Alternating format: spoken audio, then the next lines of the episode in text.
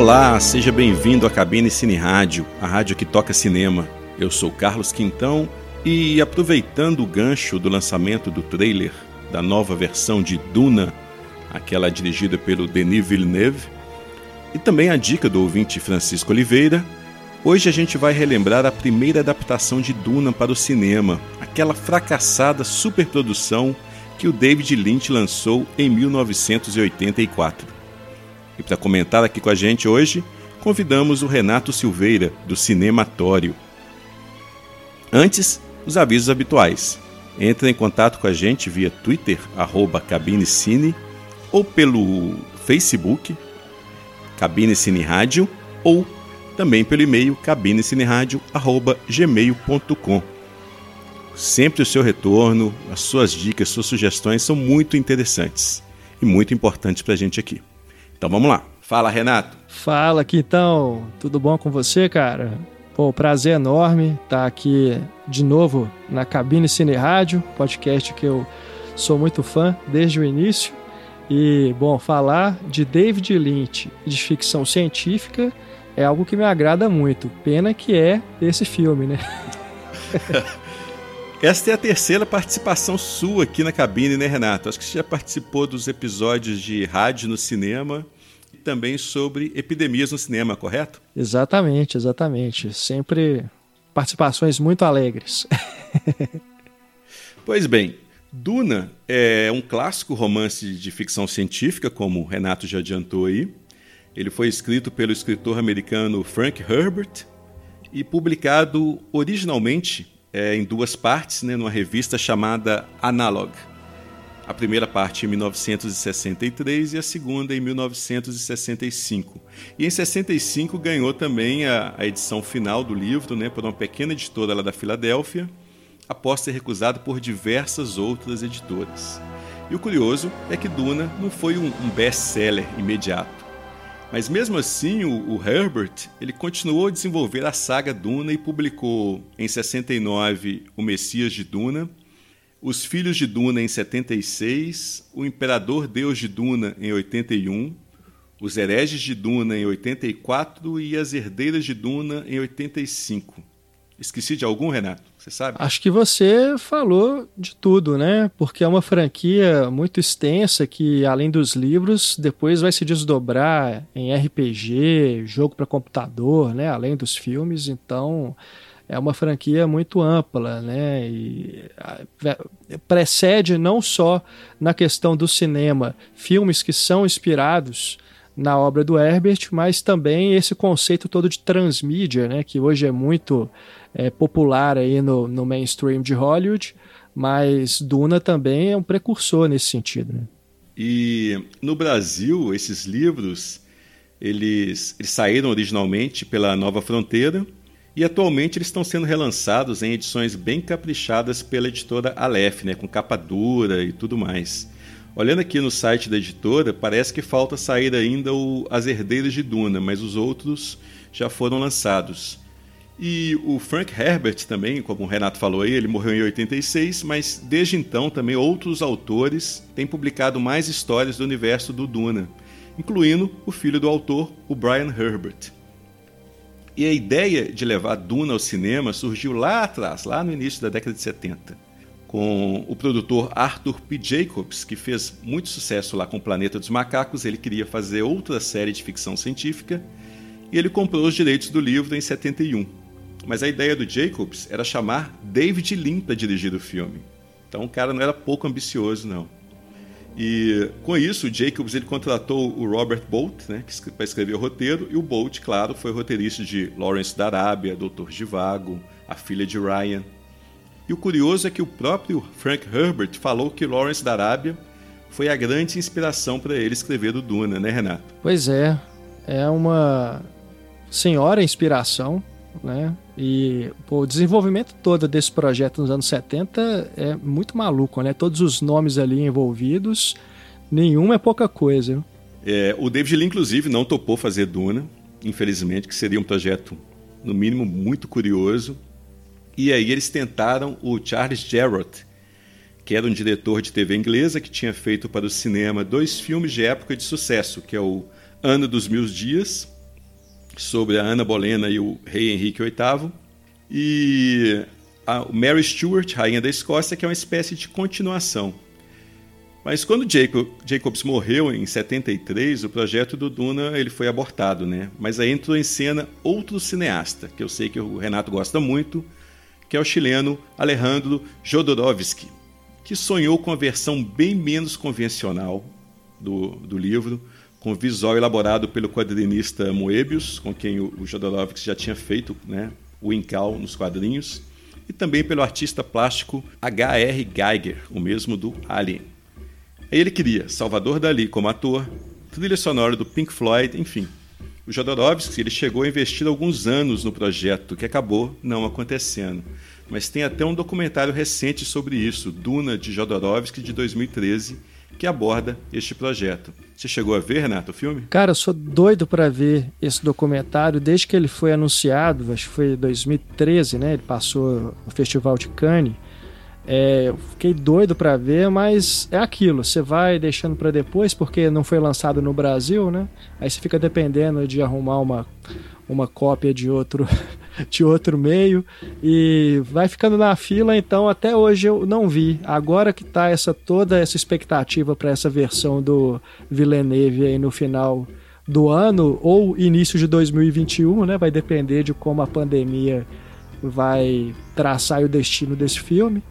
É, vou acabar vendo, porque tá, já passou da hora, né? E eu, eu, é, é a única oportunidade que a gente tem de ter uma noção, assim, em imagem do que seria é, esse projeto muito maluco, né? Com a pandemia e essa, essa série de queimadas que está tá acontecendo aí no mundo todo, quando sair esse filme, o mundo já vai ter virado Duna, né? Aquele planeta lá. é, é rir para não chorar, né? Mas você tem razão. Bom, outro diretor que quase levou Duna para o cinema foi o Ridley Scott, que embarcou no projeto depois do Alien, o oitavo passageiro, mas acabou largando é, por questão de time mesmo. Né? Parece que ele tinha perdido um irmão na época e, e ele queria entrar com a produção mais rápido possível e a pré-produção de Duna ia demorar mais tempo. Então ele acabou optando por fazer o Blade Runner no lugar. Por fim, o produtor Dino De Laurentiis chamou um jovem diretor chamado David Lynch, que tinha acabado de lançar seu segundo longa, O Homem Elefante. Fez muito, muito sucesso de crítica, de público, foi indicado para oito Oscars, incluindo de melhor filme, direção, roteiro. E curioso é que na mesma época o George Lucas convidou o Lynch para dirigir O Retorno de Jedi. Mas o Lynch recusou porque acreditou que teria muito mais liberdade criativa com Duna, né? Lê do engano, né, Renato? Mal sabia ele que teria de enfrentar o todo-poderoso Dino De Laurentiis. pois é, cara. Não, e tem uma entrevista do Lynch muito engraçada que ele fala de uma visita que ele fez ao Rancho Skywalker, né? Quando o George Lucas o convidou para fazer o Retorno de Jedi. E nessa entrevista ele fala que enquanto o George Lucas ia explicando para ele o universo de Star Wars, foi começando a dar uma dor de cabeça que ele desistiu, ele não queria nunca mais saber de Star Wars. Imagina, cara, depois, né? Porque o Retorno de Jedi é de 83, né? Isso. E ele fez esse filme de 84, é mais ou menos na mesma época. Imagina o arrependimento que não deu depois. Pois é, ele passou dois anos e meio só escrevendo roteiro e só na pré-produção. E segundo entrevistas dele também, né, ele meio que se recusa a falar sobre Duna, que foi muito um processo muito dolorido para ele. Ele sofreu pra caramba desde o início, ele já percebeu que ele tinha entrado numa fria. numa barca furada mesmo. Ele já começou a bater cabeça com os produtores, também enfrentou diversos problemas de produção, né, que depois eh, esses problemas se estenderam até nas filmagens que foram no México. Enfim, o orçamento que já era enorme pulou para mais de 40 milhões de dólares, que era uma fortuna na época, né? Só para efeito de comparação, no mesmo ano do, do lançamento do filme, 84, o Spielberg e o Lucas mesmo lançaram Indiana Jones e o Templo da Perdição, que custou cerca de 25 milhões de dólares. E era o filme mais caro feito pela dupla até então. Pois é. Eu li uma entrevista com Lynch agora, durante a pandemia, no Hollywood Reporter, e perguntaram para ele se ele é, ia assistir ao, ao, novo filme Duna, né? Aí ele, o Lynch, na sua elegância, né, respondeu que não tinha interesse nenhum nesse filme, porque ele teve uma experiência realmente muito ruim com a versão dele, então é algo que ele quer apagar, ele realmente apagou da vida dele, ele não quer relembrar dessa, dessa história.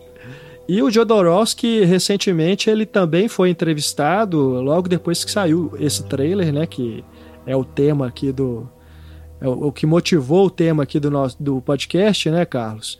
E o Jodorowsky falou que é, deseja o melhor para o filme, que ele gosta do Villeneuve, mas que ele não ficou muito impressionado com as imagens do trailer, né? Que ele achou tudo muito previsível. Muito convencional, né? É. Agora, eu acho que o maior problema, revendo o Duna agora do David Lynch, é que essa experiência dolorosa que o David Lynch passou, o espectador também passa vendo o filme. Você não acha isso? Ah, com certeza.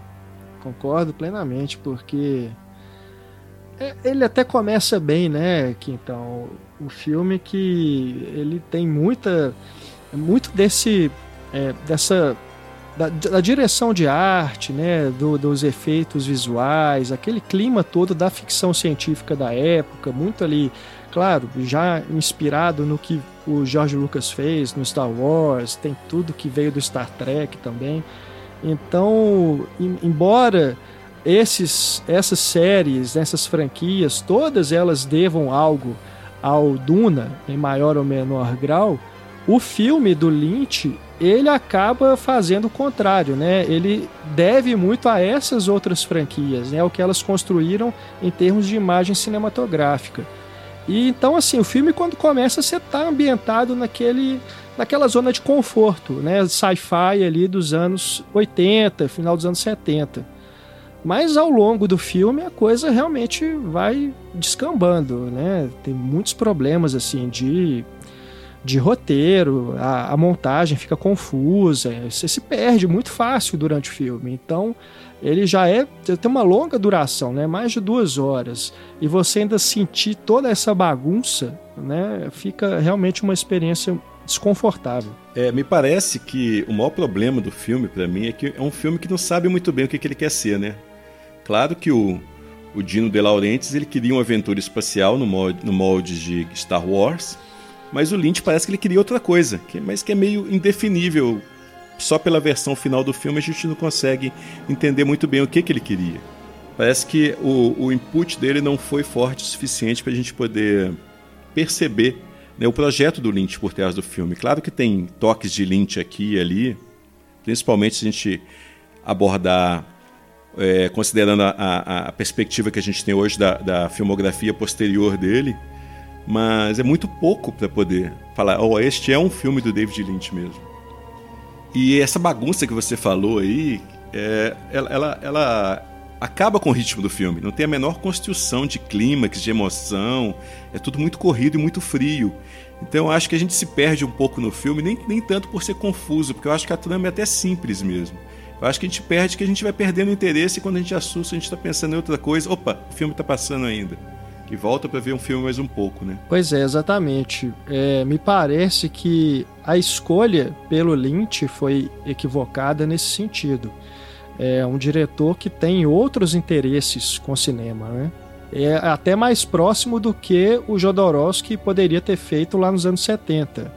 É, são diretores que têm inspirações no surrealismo, nessa coisa do onirismo, né? Então é difícil você imaginar é, uma aventura espacial convencional, é, comercial, né, com essa, esses interesses de grandes estúdios, feita por um diretor do grau do Lynch. Né? Apesar dele ter filmes narrativos na sua filmografia, nenhum deles é comercial ao ponto de ser vendido como um filme assim que passa, sei lá, é, o Elefante até é tranquilo, né? É um drama que tem a esquisitice do Lynch, mas na própria história, né? E tudo, todos os horrores que acontecem ali com aquele personagem.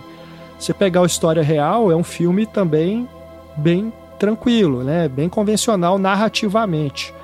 Agora, não é a praia do Lynch, então eu acho que é o típico caso aqui de uma escolha errada. Né? Se, o, se o Ridley Scott tivesse escolhido, tivesse aceitado né, fazer o filme, tivesse tudo dado certo, aí acredito que ah, poderia ter funcionado melhor. Mas aqui, cara, é constrangedor quando você vê o Lynch dirigindo cena de batalha, né? Cena de ação. Porque é totalmente anticlimático. Né? Totalmente. E mesmo visualmente, o filme chega a ser fascinante até mesmo pela bagunça que ele é, né? Aquele, ele parece uma amálgama mesmo de Star Wars, de Alien, de Flash Gordon, né? Aquele Flash Gordon com trilha do Queen, que também foi produzido pelo De Laurentiis. Sim, sim. Então, muitas vezes na mesma cena, a gente tem ideias visuais que são conflitantes, né? Tem elementos que são perturbadores misturados com outros que são super elegantes e outros que são extremamente bregas. Exatamente. Que dirá o Sting, né? Na sua participação. o, o, Duna é um filme que ele depende muito do visual dele. No caso, né, ele depende muito de, de efeitos visuais também. E precisava de uma Industrial Light and Magic, ou de uma Boss Film, ou de uma Apogee, uma, uma empresa que tenha, tivesse capacidade maior de dar, dar conta da, da, ambição das cenas do filme. Só que eles chamaram Barry Nolan, que é o mesmo cara do Flash Gordon, e o resultado ficou bem aquém do que era produzido até mesmo na época. Né? Compara com os Star Wars, por exemplo, ou com Indiana Jones, ou com 2010 e os Caça-Fantasmas, que foram lançados no mesmo ano, o Duna toma uma, uma paulada. E com orçamento muito maior do que esses outros filmes. É verdade. Você percebe que teve um investimento muito grande é, nos cenários, nos figurinos, que são muito bons. Né? Quando você observa assim, as cenas que estão são mais de diálogo, né? que tem uma, uma câmera mais parada assim, você pode observar os detalhes, você vê que tem um investimento muito grande ali, muitos detalhes, né? tudo muito rico. Agora, nos efeitos visuais, realmente, você que é especialista é, nessa área, que então, é, queria ouvir você comentar aquela luta no início entre o Patrick Stewart e o Kyle MacLachlan usando aqueles escudos. Aquilo, cara, eu acho fascinante porque é, tá entre as primeiras vezes que você usou efeito digital no filme. Aquilo foi feito pelo computador, aquela armadura. Eles criaram como se fosse um personagem, né, que fosse que tivesse mais ou menos a forma humana no computador e aplicado em cima através de uma composição óptica. Por isso, através o problema é da composição óptica mesmo que dá aquele efeito meio tosco. Mas a ideia original e o efeito na sua, na sua concepção eu acho, acho legal. O que, mas o que me incomoda mesmo é exatamente a pobreza da pós-produção. Parece que chegou na pós-produção, eles viram que eles tinham aquele material e falaram: ah, cara, quer saber? Termina de qualquer jeito mesmo, faz qualquer tipo de composição óptica mesmo, porque não vai funcionar, esse filme vai ser um fracasso, é ruim, então você vê que todo esse cuidado que eles tiveram na composição que você falou aí do, dos cenários, dos figurinos, né, que são bem, bem legais, porque eles eles dividem mesmo a, a, os personagens entre todos aqueles povos, aqueles, aqueles planetas, aquelas culturas diferentes. E, enfim, eles fazem isso de forma bem criativa. A fotografia também do Fred Francis, que já tinha trabalhado com Lynch lá no Homem-Elefante, e depois eles fariam novamente uma história real. É, pô, a fotografia dele é muito legal. É muito legal como trabalha a questão das cores, dos tons. Aliás, né, um, um parênteses aqui, esse é o mesmo Fred Francis que dirigiu vários filmes de terror da Hammer e da Amicus, que são, pô, adorava esses filmes quando eu era moleque. Ele é uma lenda do cinema de terror e é um puta diretor de fotografia, né? Um diretor de fotografia genial fez a fotografia de Os Inocentes, aquele clássico de terror do Jack Clayton, fez também Cabo do Medo do Scorsese, enfim. E, e, e tem um elenco, né, né, Renato? O elenco é grandioso também. Então você vê que na, no papel eles queriam fazer realmente um grande filme. Eu, me parece que avacalharam completamente. Claro que teve vários projetos, é, vários problemas durante a realização, mas me parece que eles avacalharam completamente no final com o acabamento do filme. Então, toda aquela riqueza que a gente tem no elenco, figurinos, cenários, eles colocaram a perder com a pós-produção muito pobre.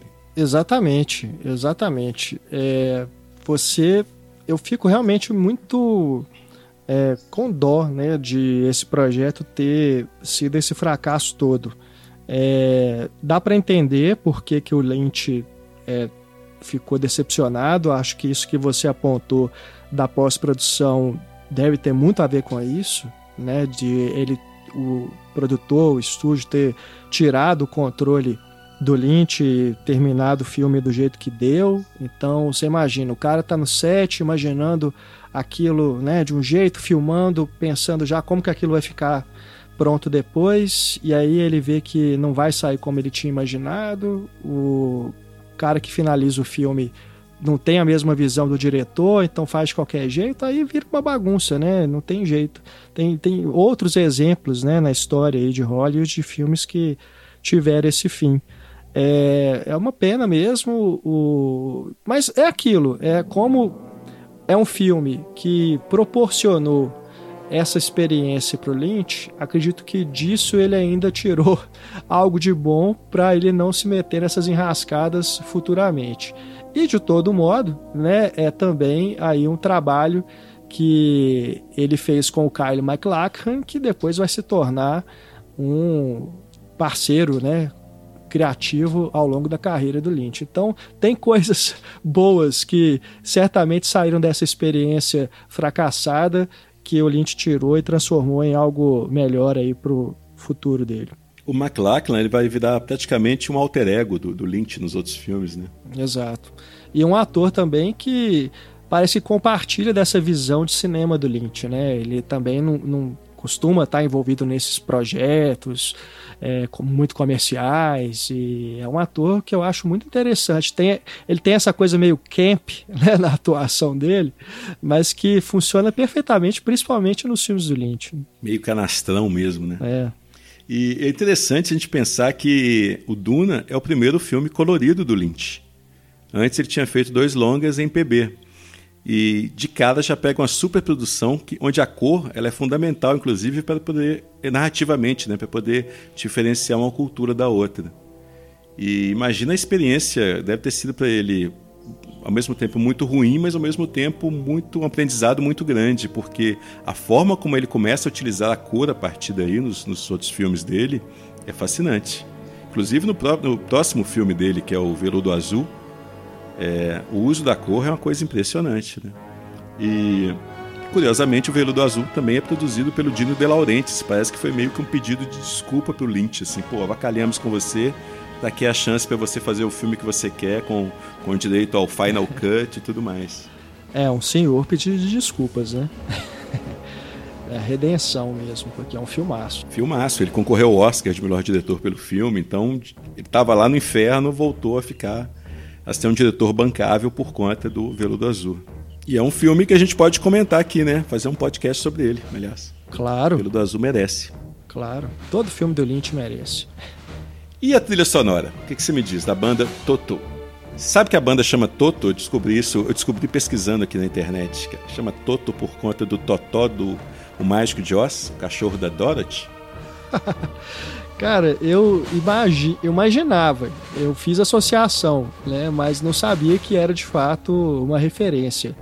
É, confesso que do, das bandas aí dessa época, a Toto não é uma das minhas preferidas, não. Eu já ouvi alguma coisa ou outra, é, mas não sou fã, não sou um ouvinte aficionado, não. Mas acho que no filme é, é mais uma um elemento de estranheza, né? Acho que tá ali inserido de uma forma é, interessante, mas ao mesmo tempo, sei lá, dá uma certa desarmonia também. Né? Você não acha que colabora para essa estranheza que é esse filme? É uma coisa bem anos 80, né? Esse negócio de colocar uma banda ou artista pop para fazer a trilha. Claro que não é exclusivo daquela década, já tinha acontecido antes e aconteceria várias vezes depois, mas é uma tendência muito atuante ali, muitos sintetizadores. Isso teve também no Flash Gordon lá com o Queen. Então, me parece ser um, um recurso desesperado para o filme ficar popular de uma hora para outra. Fizeram isso, por exemplo, com a lenda que o, o, o, Ridley Scott fez nessa época, fez em 85, eu acho, 86, e substituíram a trilha do Jerry Goldsmith pelo do Tangerine Dream para o filme ficar mais pop. Enfim, era muito, muito, muito comum nesse período, esse, esse, tipo de coisa. E no caso do Toto, o Toto é uma banda que, que lá da década de 70 né, teve várias formações Inclusive, das últimas formações da banda, o vocalista ele até é filho do John Williams, se eu não me engano. E Toto fez a maior parte da trilha musical do filme, só o tema da profecia que eles chamaram o Brian Eno, que era outro cara também da música pop, do, mais experimental um pouco, que é esse tema que a gente está ouvindo aqui agora.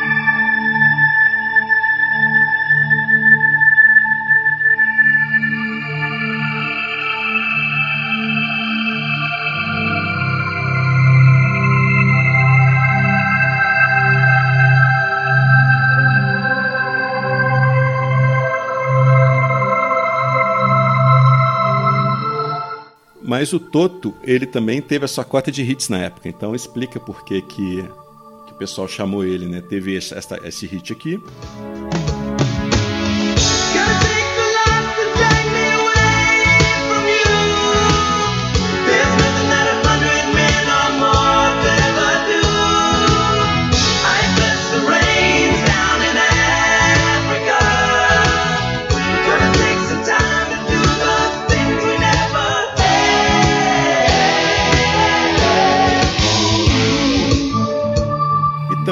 Este aqui.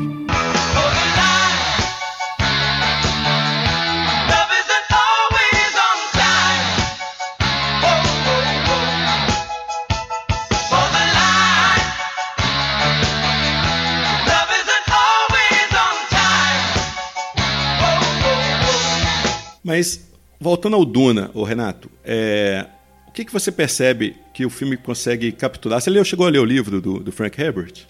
Não, não. Inclusive, estou bem interessado nessas edições da Aleph que são bem bonitas, né? E eles fazem um trabalho muito legal aí de trazer alguns clássicos de volta. Então é uma oportunidade de conhecer, mas até então não. O único, além do filme do Lynch, o único outro material que eu tive contato foi aquele jogo de computador, sabe? Um jogo de estratégia. Uhum. É que ali, é ali que eu conheci esse universo, né? Agora, as histórias originais mesmo, não. É, eu também só li o primeiro livro, na época ainda da edição da Nova Fronteira. E eu vou te falar que eu não, eu não curti tanto igual imaginei que eu fosse curtir. Assim, eu achei a história fascinante, mas o clima do. Não sei se é porque eu já tinha visto o filme do David Lynch também, então o clima que eu visualizei o livro, daquela mesma coisa muito autoimportante, sem humor, enfim, não era o que eu esperava na época, né? Eu até entendo quando eles comparam Duna com O Senhor dos Anéis, no que diz respeito à criação de mundo, de universo extremamente complexo, mas realmente ele toma seu tempo na elaboração de um universo multifacetado, com diversos povos que se relacionam entre si, mas não me pegou muito não, tanto que eu nem cheguei a ler as continuações. Eu não conheço também esse esse universo que você diz aí de jogos, RPG. Mas eu acho interessante do livro, e eu não sei se o filme capta isso muito bem, porque o filme meio que glorifica a figura lá do, do personagem principal, né, do, do Paul Atreides. Mas o, no livro do Frank Herbert, claramente ele, ele vê o, o Duna como uma reflexão sobre a corrupção do poder. E vendo aqui entrevistas com o autor, ele, ele acredita realmente que o poder total corrompe, que isso a gente não tem a menor dúvida, mas mais ainda do que isso, ele acha que as pessoas mais propensas a serem corrompidas, elas são naturalmente atraídas pelo poder. Eu acho que só isso aí já deixa o romance atemporal, né? Sempre atual. Ah, sem dúvida, sem dúvida. E se você parar para pensar é, em Star Wars, né, que é uma influência direta aí do Duna, é, tem muita relação, né, com aquela questão ali da busca por esse spice, né, que é o que estaria relacionado àquele, àqueles vermes, né, no planeta é, deserto e tudo, com o, a questão da força, né, da origem lá do, dos Jedi, dos poderes, né, tudo está muito imbuído aí do que envolve é, essa, esse mistério, essa força misteriosa, esse poder, né, e justamente quando você detém o controle desse poder, você tem essas possibilidades aí de, de se corromper que o George Lucas trabalha à torta e à direita no Star Wars. Né? E aqui no, no Duna, tendo acesso pelo menos ao que está no filme, é, você observa que tem muito dessa ideia, né? Essas, essa luta ali do, dessas várias casas, esses planetas, é, tudo girando em torno dessa do controle desse dessa energia, né, vamos, vamos chamar assim, que poderia ser relacionada com aqui na nossa realidade com o que seria, sei lá, o petróleo, né, por exemplo, uma commodity das mais é, cobiçadas desde sempre na história é, do mundo e que a gente sabe o tanto que isso provoca é, guerras, sejam elas comerciais, sejam elas bélicas de fato, políticas, enfim.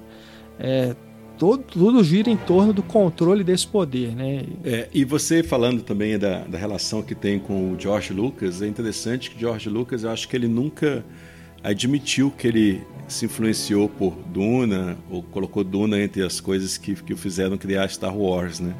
Ele já falou que eram os filmes do Kurosawa, falou que eram os filmes do Flash, a série de cinema do Flash Gordon, seriados antigos, enfim, mas acho que ele nunca chegou a admitir que Duna fosse uma influência. Mas você vê nos filmes, e principalmente os filmes da, da, da, da trilogia dos prequels, é como se ele estivesse voltando àquela questão do comércio, da associação de comércio isolando um planeta, da, da Natalie Portman, esqueci o nome da personagem, Amidala. É o que a gente vê no Duna, praticamente. Inclusive tem planos dos filmes do, do, do Lynch, do filme do Lynch, que o George Lucas reproduz. Eles, os, os personagens saindo daquelas naves enormes, parece que você está vendo um Star Wars recente. É, eu acredito que ele não, não admite isso publicamente porque realmente é muito parecido, né? Ele deve ficar até com medo de tomar processo. Mas tem até o imperador, pô. Isso, a questão da, da força, é, imperador, a questão da força também, o uso da voz que eles falam no, no Duna, né? Eles têm um poder é. com a voz, eles conseguem fazer os personagens fazerem coisas. Pô, os Jedi fazem exatamente a mesma é. coisa. Não tem como, né? Tá, é muito, muito similar, você faz associação direta. É, acredito que agora, quando a gente assistir ao novo filme, isso vai acontecer de novo. E o que é injusto, né? Porque aí você vai ter a adaptação do livro e as pessoas vão falar que, ah, copiou de Star Wars. E o que esperar do filme do, do Villeneuve? Ah, cara, a gente tem só esse trailer por enquanto, né, de imagem assim mais próxima do que o filme será.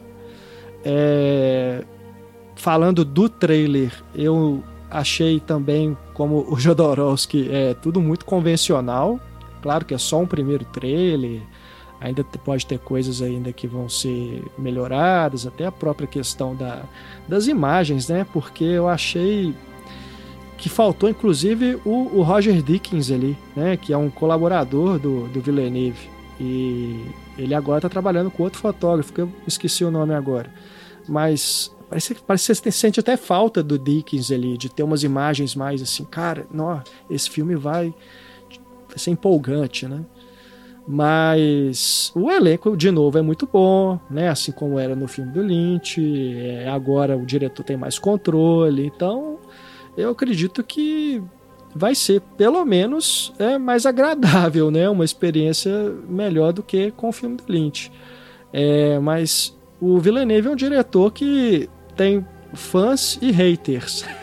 Eu acho que todo diretor que faz sucesso é Christopher Nolan, esses caras todos, automaticamente já geram uma rejeição enorme. Né? É, eu gosto mais é, de filmes dele do que não desgosto. Acho que talvez o Sicário seja o filme que eu tenha mais ressalvas assim. Agora, adoro a chegada. Gostei muito do Blade Runner 2049. É, o aquele com Hugh Jackman, né, Os Suspeitos, também acho muito bom. Enfim, é um diretor que eu acho interessante, então a expectativa é boa, né? Não vou dizer que é altíssima, porque o trailer eu achei um pouco decepcionante, enfim, mas vamos ver. Tomara que dê pra ver no cinema, né? O fotógrafo que você falou é o Greg Fraser. Pois é, você viu alguma coisa dele aí, algum outro trabalho que ele fez? Ele fez Rogue One, que eu acho bacana. Ah, sim. Ele fez A Hora Mais Escura também, que é bom. Sim, sim. Ele fez Maria Madalena. Acho que ele concorreu ao Oscar por aquele filme Lion, Uma Jornada para Casa. Eu acho um filme fraco, mas é. a fotografia é bacana. É, tomara que surpreenda. Né? É um filme que eu torço para que dê certo. O Villeneuve ele costuma ter um cuidado estético, né, maior assim os filmes deles costumam ser bonitos, né? É, sim, sim. Elegantes e tudo mais. Eu concordo com você eu também. Eu, eu, até que Sicário é um bom filme também, mas eu não gosto muito daquele Incêndios. Eu gosto, mas não gosto tanto assim. Mas o, o filme que você falou com o Hugh Jackman, os, eu gosto muito desse filme, cara. Eu esqueci o título dele original. Prisoners, eu acho. É, exatamente. Os Suspeitos aqui no Brasil. Eu acho um filmaço esse. E a chegada também eu curto bastante. Pois é, o Incêndios eu também tenho um pouco de ressalvas com ele, é, principalmente depois que vai chegando pro ato final, né, que tem aquela aquele plot twist ali, eu não gosto muito disso não. Mas ele tem imagens muito bonitas. Isso, eu acho que fica meio forçada a, a questão da, das, das coincidências no filme, no roteiro, né? Exatamente. Agora, o plano inicial é fabuloso, né? Que ele usa o Radiohead ali, com aquele, aquela câmera aproximando do rosto do menino. Nossa, aquela imagem Isso. muito, muito bem construída. É, ele tem umas sacadas muito boas, mas ele tem uma rejeição enorme mesmo, eu acho que muito por questão da, da falta de humor dos filmes. Os filmes são muito sérios, né? Muito autoimportantes, tem aquele senso. E eu temo um pouco, pelo Duna já tem essa tendência de ser assim. E o diretor também, Acho que tem, tem uma tendência enorme a virar uma coisa muito solene. É. Agora, a trilha sonora é assinada pelo Hans Zimmer, né? E pelo que eu vi no trailer, tem já ali um, um cover do Pink Floyd, né? De Eclipse, é, que é, vai estar tá no filme também.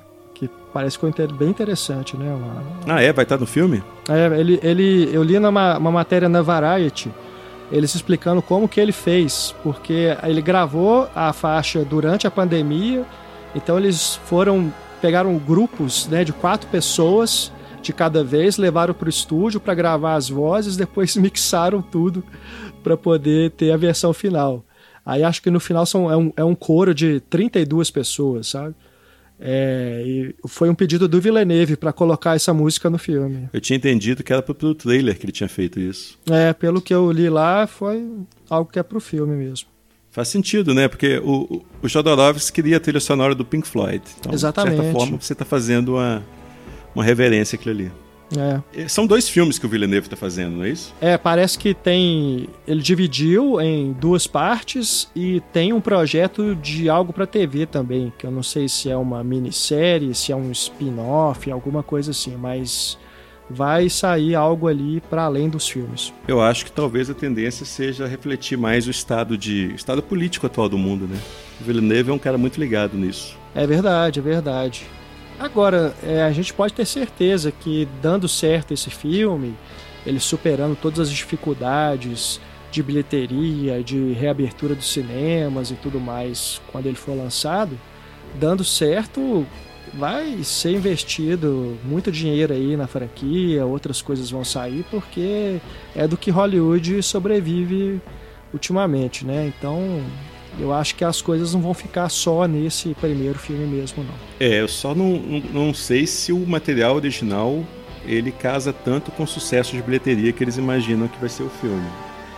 A não ser que ele crie coisas completamente diferentes no, no projeto. Eu não, eu não consigo ver esse potencial todo comercial. Tomara que eu esteja errado. É porque eu fico imaginando algo semelhante ao que aconteceu com O Senhor dos Anéis, que durante muito tempo era considerado é, um projeto impossível de ser realizado, né? Ou Watchmen, vamos pensar assim. E depois que encontraram um jeito, né? É, pegaram um ponto e exploraram esse ponto para poder conseguir transformar em algo comercial de sucesso, aí expandiu para muita coisa, né? Até fora do que está no material de origem. Tomara que dê certo. Eu, pô, ver uma ficção científica inteligente, bem construída, bem dirigida, quem não quer, né? Com certeza. Então a gente vai ficando por aqui. Com a gente aqui, aqui hoje na cabine, a gente teve o Renato Silveira, do Cinematório. Grande Renato, muito obrigado por participar. Imagina, imagina que então. Muito obrigado pelo convite e sempre que for possível, é, estarei aqui de volta. Só chamar. E a gente espera você também lá no Cinematório. Quando você me convidar, tô, tô dentro. Pode deixar. Eu sou o Carlos Quintão e a gente fecha aqui com Take My Hand, da banda Toto, a trilha de Duna. Até!